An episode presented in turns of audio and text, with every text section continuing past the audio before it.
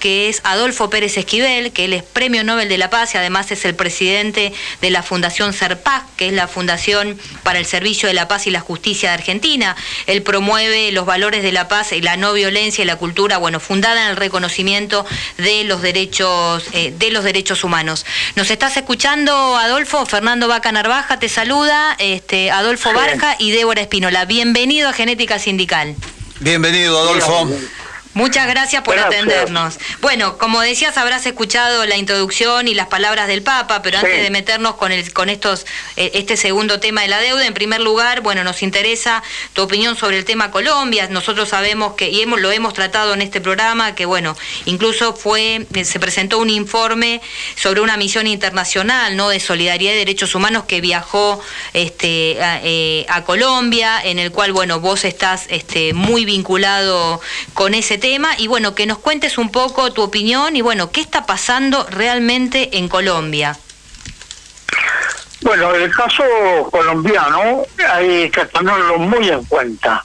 Primero, se está cometiendo un genocidio y eso vamos a ver cómo lo podemos llevar a la Corte Penal Internacional, pero no es de ahora. Esto hace 50 años o más.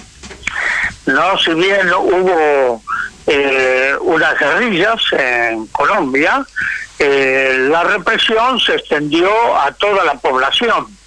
Ahora, de Colombia se habla como una democracia. Sí. Pero de democracia no tiene absolutamente nada. Eh, hay, hay hechos, yo vengo trabajando la situación de Colombia hace 40 años He sido presidente del Tribunal Permanente de los Pueblos, el antiguo Tribunal Bertrand Russell, donde eh, después de dos años de investigación tuvimos la sección del tribunal en Bogotá. Eh, recientemente fue una misión desde Argentina para investigar los, la violación de los derechos humanos y la situación colombiana. Fue una delegación grande de unas 20 personas que estuvieron en distintas regiones de Colombia. Eh, Colombia yo la conozco y hemos trabajado, eh, estoy hablando del año 74, así que se pueden imaginar de qué tiempo, ¿no?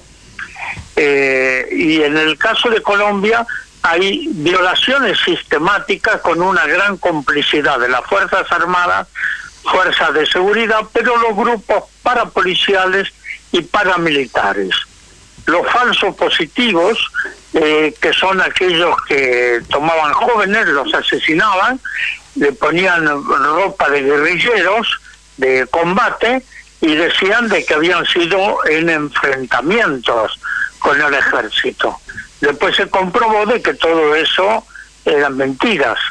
Simplemente eh, los militares lo hacían para recibir ascensos y, tener algún prestigio que combatían a las guerrillas. Entre estos tendría que hablar del entonces presidente Álvaro Uribe y también de su hermano Santiago Uribe. Aquí en Argentina nos reunimos con un grupo de juristas donde hubo un testimonio de Meneses, que fue un jefe de la policía, que denunció estas prácticas y eso lo elevamos a la Corte eh, de Justicia de Colombia y detuvieron a, a Santiago Uribe, porque en su hacienda era el lugar de entrenamiento de los militares, los paramilitares y parapoliciales. Esto, y bueno, lo tuvieron que detener al hermano de Álvaro Uribe. Y yendo un poco más adelante, Álvaro Uribe con Pastrana, también un expresidente, se opusieron a los acuerdos de paz firmados en La Habana sobre eh, dejar la lucha armada y entrar en la lucha política. Así eh, eh, se opusieron a, a, la consulta popular para respetar los acuerdos de paz y de ahí comenzaron la, la masacre, las, muertes de muchos dirigentes de las guerrillas que entraron en la actividad política. Entonces, el caso de Colombia y así rápidamente para tener un panorama general, hay un desplazamiento, le han quitado las tierras a 8 millones de campesinos que viven hacinados en campamentos y más o menos Colombia actualmente tiene unos 7 millones de exiliados, muchos aquí en Argentina. Ese es el panorama de Colombia. Y lógicamente, como son considerados crímenes de lesa humanidad, por ser la desaparición forzada de personas, también tendríamos que hablar de la zona del Cauca, que es una zona esencialmente indígena, y la quita de tierras por las grandes empresas mineras y también las plantaciones de palma africana.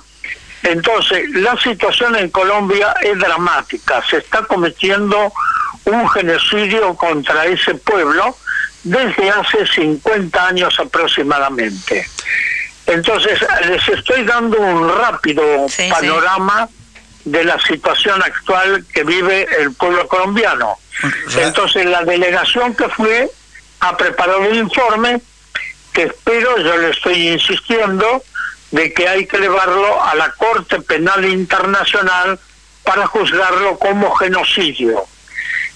Sin embargo, ustedes recuerden, así en el escenario latinoamericano, no se habla a través de los medios de comunicación sobre la situación de Colombia. Sí, nos hace... que es una democracia. Exacto, nos hace acordar mucho, Adolfo, al tema de lo que se decía de la economía deslumbrante de, la, de Chile, ¿no? y que de pronto, de pronto se cae esa gran máscara y vemos la realidad concreta de un pueblo movilizado y de un eh, proyecto económico neoliberal que ha dejado a la gente afuera, ¿no? Este, o como decía un poco, este, el Papa ha dejado al pueblo atrás. Este, ese proceso de, concentración económica. Ahora, eh, yendo a Colombia, ¿el, ¿el acuerdo de paz ha fracasado de acuerdo a lo que vos un poco describís en Colombia? Bueno, no, el gobierno de Duque no quiere saber nada con el acuerdo de paz. Pero detrás de Duque está Álvaro eh, Uribe. Y, no quieren, porque para algunos la guerra y, el narcotráfico es negocio. Negocio, claro. ¿No? Entonces, hablar de paz en este momento es patearles el negocio, primero pero eh, tengamos en cuenta que detrás de todo esto está Estados Unidos. Así es. Esto también se puede vincular con el tema de que haya una situación nuevamente de beligerancia y de no consolidar el acuerdo de paz en Colombia, con estos intentos de eh, desestabilizar la frontera colombiano-venezolana. Sí, están tratando de penetrar en Venezuela llevando los grupos parapoliciales y paramilitares, que son mercenarios. ¿no? Así es. Que ya Para generar, yo me acuerdo esto de haberlo hablado con Hugo Chávez. Ajá. No, ya en, la época que estaba Hugo. Contanos un poquito eh, eso que es más que interesante.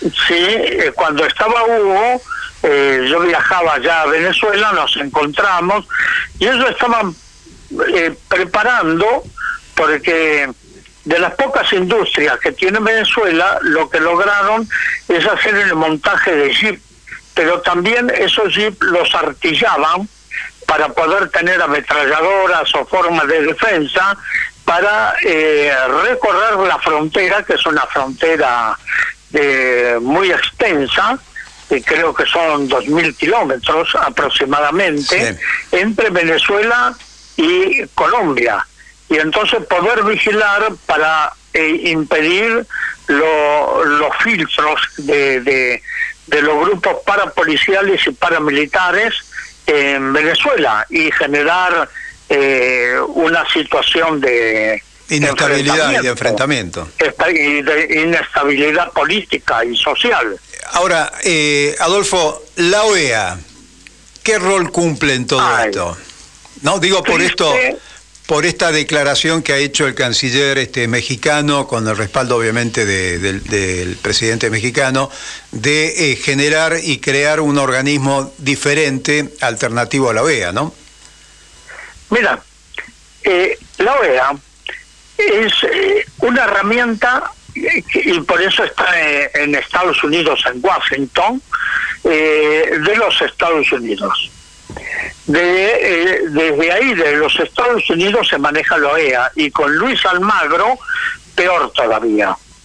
Hubo algunos secretarios generales de la OEA que trataron de poner un freno al intervencionismo de los Estados Unidos, pero Estados Unidos está instalando bases militares en todo el continente y con gobiernos que no están de acuerdo con su política trata de destruirlo. Tenemos el caso de Venezuela, el caso del bloqueo a Cuba, pero eh, tiene en Colombia, Estados Unidos tiene siete bases militares.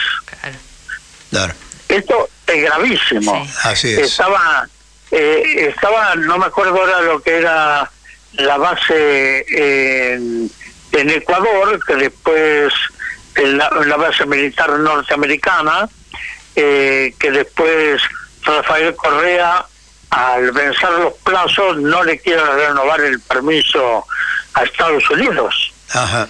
No, este, pero Estados Unidos va extendiendo, hay tres grandes ejes que tiene Centroamérica Caribe, el Plan Colombia, que para toda la región, es Perú, es Honduras también, este y eh, eh, la triple frontera. Sí, yo recuerdo, eh, no es la primera vez que Colombia, desde Colombia se intenta desestabilizar el proceso venezolano, ¿no? Recuerdo, estando Chávez, la visita, el viaje que hizo Néstor Kirchner en ese momento, que paró un nivel de, de, eventual enfrentamiento y bastante grave, ¿no? Mira, yo me acuerdo de hablar con Hugo porque éramos amigos y él me contó que cuando le dieron el golpe de Estado y lo sacaron a, Chávez, eh, quisieron asesinarlo. Así es. La orden era asesinarlo. Pero hubo un teniente coronel que estaba a cargo de la guardia, que lo detuvo, y el teniente coronel se opuso al fusilamiento de, de Chávez. No, eso me lo contó directamente Hugo. Una, una situación parecida a la que vivió Fidel Castro allá este, después post-Moncada, ¿no? Sí. Este, Así es, sí, sí. Eh, Una, algo, algo semejante. Algo semejante. ¿Esto en qué año fue lo de lo de Chávez y este teniente coronel? No me acuerdo, no, me acuerdo ahora en este momento. Pero, eh, pero sí, era un ataque sistemático contra Chávez porque no se quería cualquier país que no se someta a lo dictado de Estados Unidos eh, es atacado. Pero uno se encuentra con gobernantes como Piñera en Chile. Eh, yo estuve en Chile cuando fue la rebelión de los jóvenes. Pero estaba en el sur, eh, bien, bien, bien al sur. Bien al sur. pero viajé a Santiago porque tenía que dar una conferencia y ahí pude, tragué el gas lacrimógeno de ver todos los chicos que estaban eh, pidiendo la educación libre y gratuita como tenemos en Argentina, ¿no? Así es. Y por eso sufrieron la represión. Pero eh, es importante la, el protagonismo de los jóvenes en la situación chilena porque se les cae todo el modelo neoliberal. queremos recordar que estamos en comunicación con Adolfo Pérez Esquivel, Premio Nobel este, de la Paz, hablando de la situación que está viviendo el, pueblo colombiano, ¿no? A raíz que, bueno, eh, vos describís que tiene de más de 50 años de eh, violación sistemática a los derechos humanos y esto, bueno, se ha, se ha, profundizado a partir del 28 de abril con el paro nacional y que, bueno, las multitudes salieron pacíficamente a las calles y la respuesta en ese caso de, del gobierno fue una gran represión y, bueno, estas violaciones a los derechos humanos que la verdad que el informe que trajo la misión internacional es impresionante porque describe, incluso está documentado con videos, con bueno, con testimonios, la verdad que es, es un documento muy, muy, muy valioso. Y acá yo me quedo con esto que rescato lo que vos decís, que hablar del tema Colombia no se puede dejar de lado el intervencionismo. ¿No? Y cuál es la, eh, cuál es, digamos, como para concientizar, eh, eh, porque hay una invisibilización muy fuerte por parte de los medios de comunicación de esta violencia que sufre Colombia. Em, el tema, ¿por qué eh, tenemos que mirar Colombia y cuál es la gravedad de este intervencionismo, qué puede pasar en la región o cuál es el plan para la región que avisorás vos. Mira, lo que uno tiene la, mirada sobre Colombia, que tendría que ser un poco un país como Israel en, en Medio Oriente con la cuestión palestina y la región, Siria, Libia, Afganistán. Es decir, eh, es una base operativa de Estados Unidos para el intervencionismo en el resto de los países del continente. Eso lo vemos como una, una base operativa, eh, política, estratégica y militar.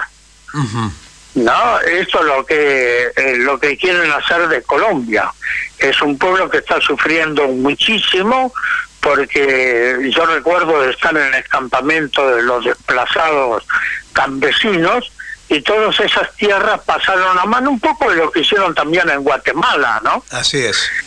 Eh, eh, que lo han pasado todo eso a las grandes empresas multinacionales, no solo para plantar la palma africana, los monocultivos, sino también por la minería y los recursos naturales de Colombia.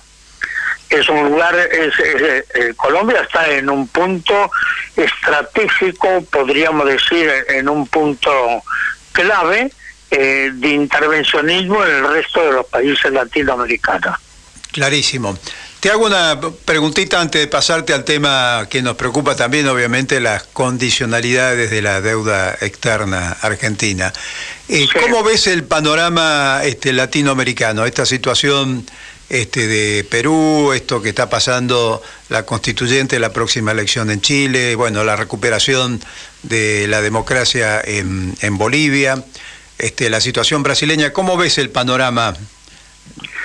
Mira, eh, eh, es extenso el, el, tema, pero voy a tratar de hacer una síntesis.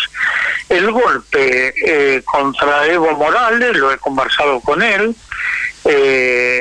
fue instigado por los Estados Unidos. Clarísimamente. Y la intervención de la OEA. El caso de Luis Almagro, el secretario general de la OEA, eh, intervino ahí como para eh, derrocar, eh, que saquen a, a, Evo Morales.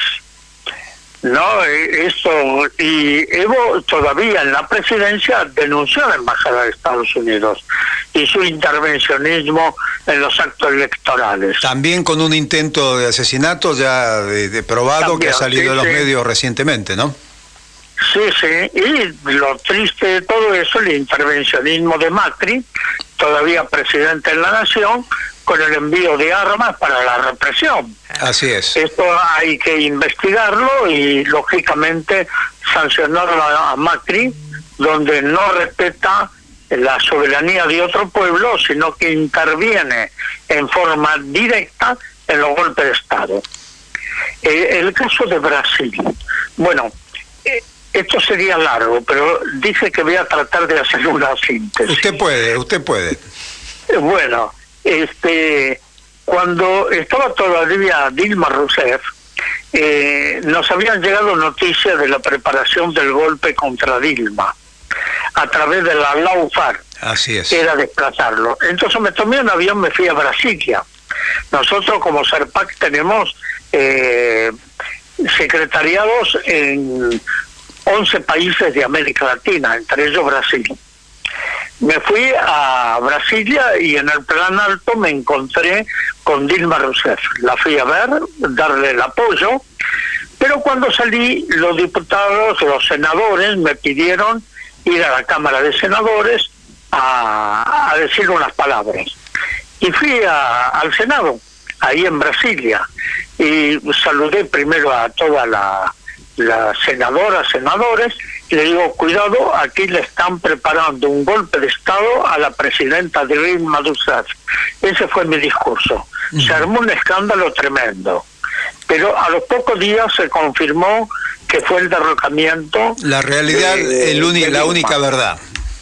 Claro, ahora, ¿por qué había que sacarlo a Dilma Rousseff para impedir que Lula se presente a elecciones.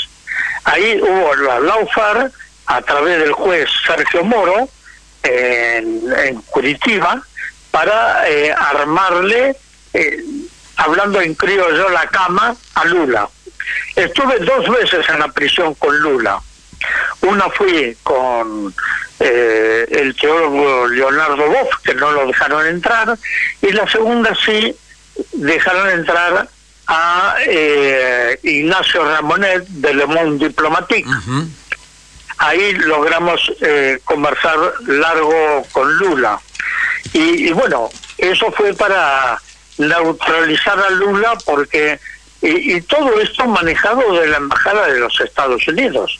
Los resultados los tenemos ahora con un Bolsonaro que está destruyendo no solo la economía, sino los grandes desastres en la Amazonía, ¿no? Contra los pueblos originarios, el coronavirus, la destrucción económica y social y la violencia sistemática que se vive en Brasil. Pero eh, viendo la situación de América Latina, la LAUCAR después de los golpes de Estado militares, lo tenemos que ver primero en Honduras contra Manuel Zelaya. Así es. Sacarlo también a través de la LAUFAR, que lo sacaron prácticamente en calzoncillos. Eh, el otro fue contra eh, Fernando Lugo en Paraguay. En Paraguay. Después contra Dilma Rousseff y sacar a Lula. Y después contra eh, Evo Morales en Bolivia. Los ataques a Venezuela, yo recuerdo estar viajando con Europa y ver que los diarios europeos, no solo con, con eh, el, presidente de Venezuela, sino también contra Hugo Chávez, ¿no? Que decían que eran dictaduras cuando hacen elecciones y tienen, pero nadie habla de Colombia, no habla, habla de Honduras, no habla, habla de lo que está pasando eh, en, en Guatemala. No, es, es, realmente preocupante. Los grandes medios de comunicación, el poder hegemónico de la información, eh, continúa lamentablemente. Y engañan también, yo eso lo pude comprobar en hechos porque fui cuando fueron los bombardeos en Irak a Bagdad, fui de Diamán, Jordania a Bagdad, dos mil kilómetros de desierto, porque no había aviones, para llevar agua al hospital pediátrico de Bagdad. Y ahí la BBC de Londres decía que dos bombas inteligentes habían entrado por el tubo de ventilación del búnker militar y mataron al búnker militar. Lo daban como un triunfo. Ahí mataron 600 niños con sus madres. Estuve ahí con los sobrevivientes. Impresionante. Por eso digo lo que son lo que es la distorsión de los medios de información. Bueno, algo, algo hemos denunciado.